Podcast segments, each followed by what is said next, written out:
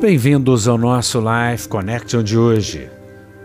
João 8, 31, 32, nós temos palavras de Jesus e ele diz assim: Se vós permanecerdes, continuardes na minha palavra, sois verdadeiramente meus discípulos, e conhecerás a verdade, e a verdade vos libertará.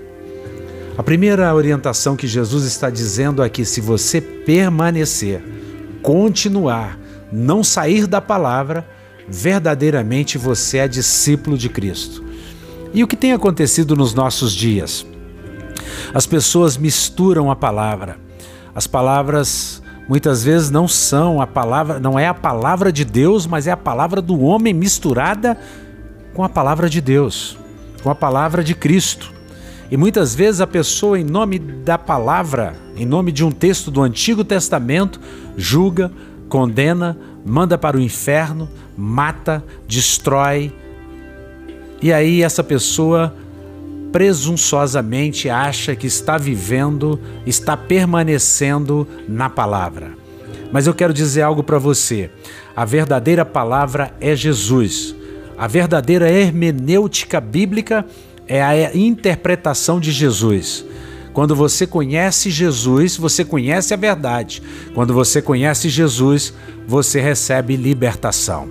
O Salmo 107, versículo 20, o Senhor diz: Enviou-lhes a sua palavra. Em outras, em outras palavras, enviou Jesus e os sarou e os livrou dos que, do, do que lhes era mortal.